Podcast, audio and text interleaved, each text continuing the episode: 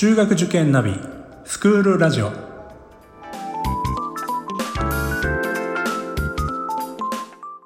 スクールナビゲーターののびるです。この番組は中学受験を目指すご家庭に学校の先生からの生の声や受験に役立つ情報をお届けするラジオです。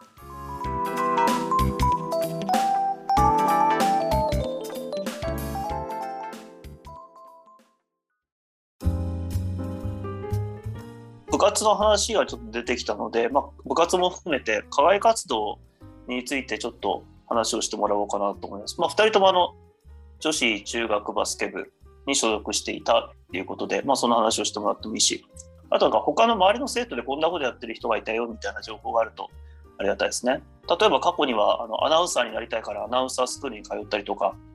あるいは芸能活動をやったりとか、まあ、その辺はあの学業をしっかりやるんであればあの将来の夢のための活動なんで学校としてはそれを応援する制限しないので、ね、あの私立によっちゃ芸能活動してるので退学にさせられたりとか 結構厳しいところは厳しいので、まあ、中府はそういうところはないので、まあ、学業以外の課外活動でのなんていうんですか自分の思い出でもいいし他の人の活動なんか興味深いのがあれば教えてください。レイセイさんからどうですか？私の周りの人の課外活動では、えっ、ー、と、結構、ピアノのコンクールとか、剣道とかを習ってる人がいて、そういう人たちは結構、あの、金賞を取ったりとか、賞、あの、賞を取ったりとかして活躍してるイメージがとてもあります。で、えっと、先生、部活をですよね？まずは部活どうですかね？えっと、私はとバスケ部に所属してたんですけど、バスケ部ではあの12人いて、すごく人数が多かったんですけど、なんかもう本当に今思っても、みんなに居場所があって、すごい楽しくて、確かにすごいあのかけがえのない本当に一生の友達っていうぐらい仲がいいメンバーだったなって思ってて、であの、バスケの面でも、メンバー同士の面でも何かあったらみんなで話し合うみたいな、すごいあの信頼関係が築かれた、信頼関係を築ける環境で部活をさせてもらったので、あの一人のためにみんなが動くような、そんな部活でした。えあの、割とあのきつい時もあったりとかしたんですけど、それでも本当に今ではいい思い出だったなっていうぐらい楽しかったなって思います。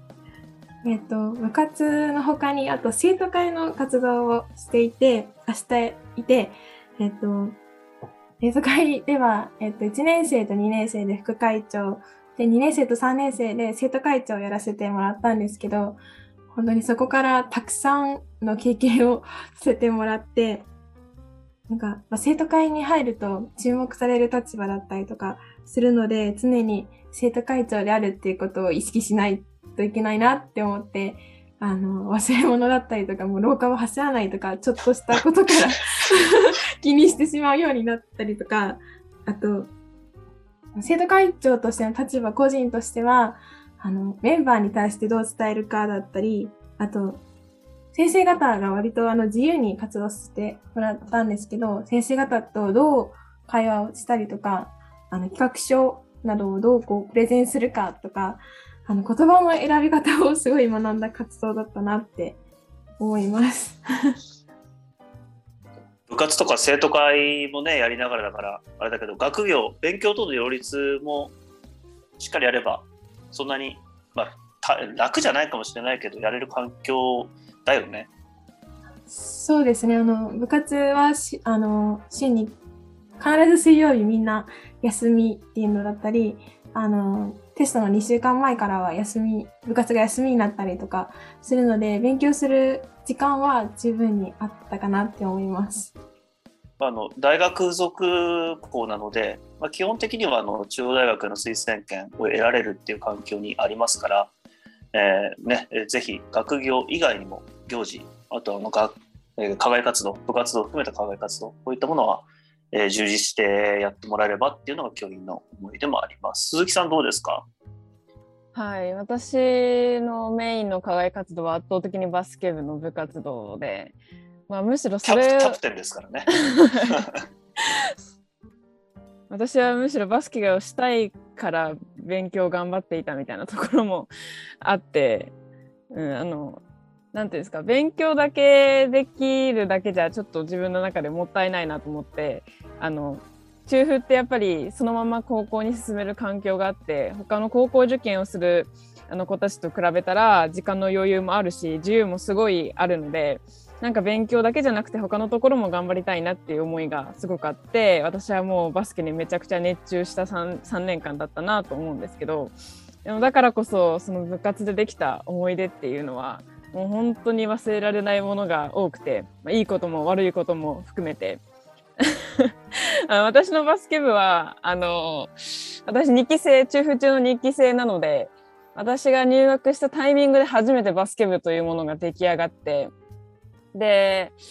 今までのこう伝統とかこう練習メニューとかも固まっていないままこう柳田先生にたくさん走らされたり あの苦しいことも何回かあってなんでこれしてるんだろうなって思ったりとかそういうこともたくさんあったんですけど でも懐かしいですね。はい、非常に懐かしいですね。あのやっぱ部活になったばっかりなので体育館とかもなかなか与えられなかったりして体育館の上をひたすら走るとかもあったんですけどでも今の中風はあの皆さん来ていただいたらわかると思うんですけど本当に施設があの豊富でめちゃくちゃ綺麗な体育館がたくさんあるのであのそこは何の不満もなく今はあのできる本当にいい環境なのかなと思うんですけど、はい、あの私は本当に勉強よりも部活で、うん、できた思い出だったりその経験が今になって生きていることがものすごく多いので中府中に入ったからには勉強だけじゃなくて部活また課外活動っていうのはぜひぜひあのたくさんエンジョイしていただいていただけたらなっていうのはすごく思います。はい。ありがとうございました。あのねバスケ部は結構ハードな部活だったので、まあ今もハードだと思うけど走らなきゃいけないんでね結構大変でしたよね。はい、まあそそういうのがまああのなんだろうな。ガッツを身につけるきっかけになったりとか 諦めない力とかねそういうのにつながってもらってればいいなと思いつつちょっと一つ紹介するとあの課外活動としてあの中学校3年生から簿記講座を受けることができるっていうのがあって、これ結構伊勢谷さん、今の中3も受けてるんじゃないですか？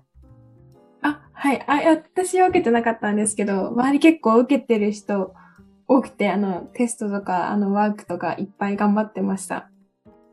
これ、あの、実は2期生から始まった取り組みなんですよね。だから、鈴木さんの同級生でも簿記の3級を中3で取ってでそのまま、えー、高校時代に、えー、簿記の2級で大学で1級。そして大学、えー、現役で公認会計士に合格したっていうような卒業生もいて、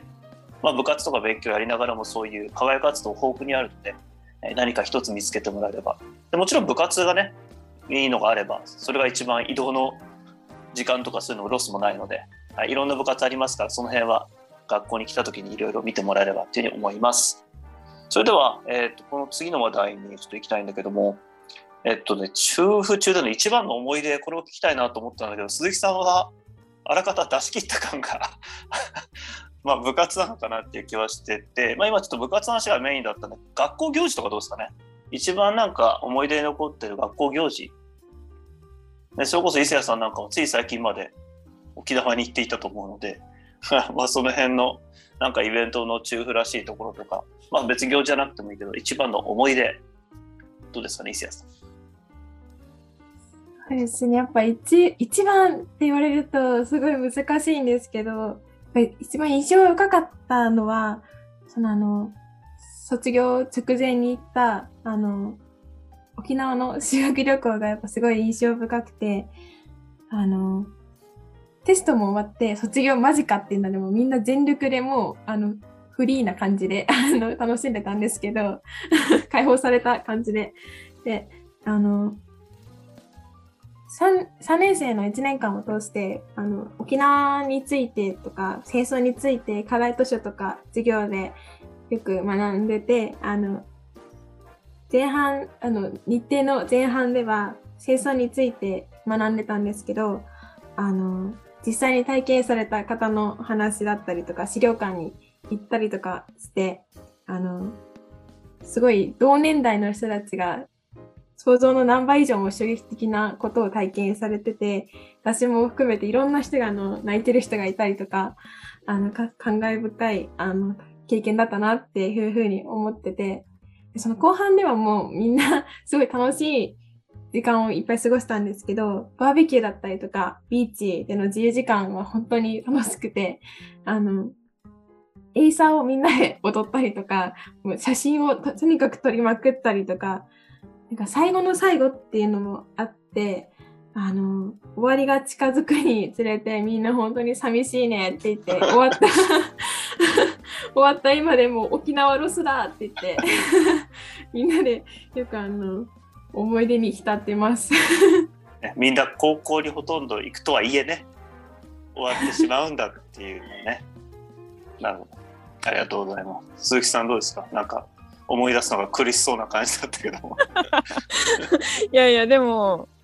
行事の中で、まあ、確かにあのその旅行行ったりとかは印象的あったんですけど私印象的だったの文化祭？博問祭？かなと思って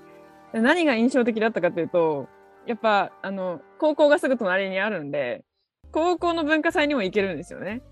でそれが楽しくて あの中学での中学で自分たちが企画するのも楽しいんですけど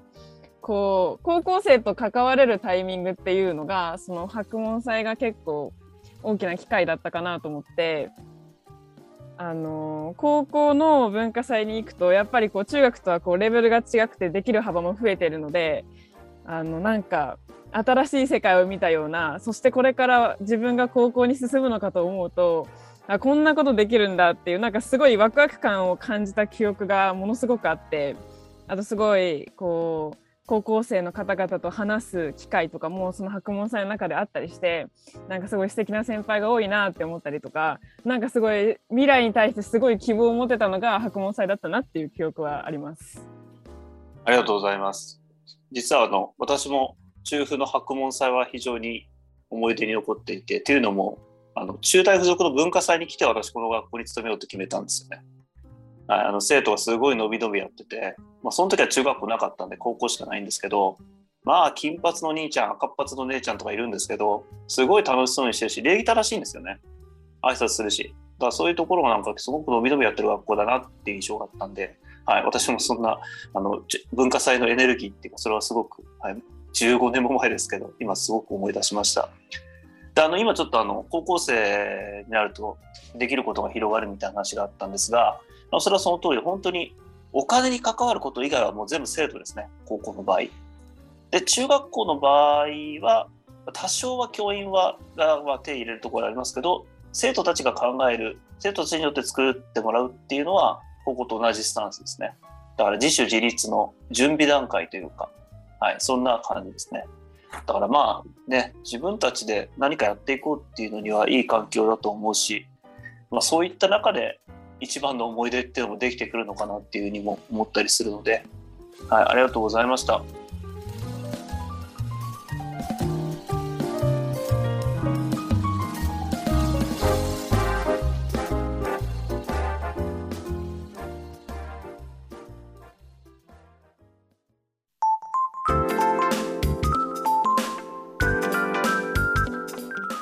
スクールラジオでは番組への感想出演してほしい学校など皆様からのお便りをお待ちしておりますまた受験に関する質問や相談にもお答えしていきますので概要欄の Google ホームからお気軽にお寄せください Apple、Amazon、Google、Spotify などの無料のポッドキャストアプリで購読やフォローなどのボタンを押していただくと更新情報が届きますので便利です。それでは次回もスクールラジオでお会いしましょう。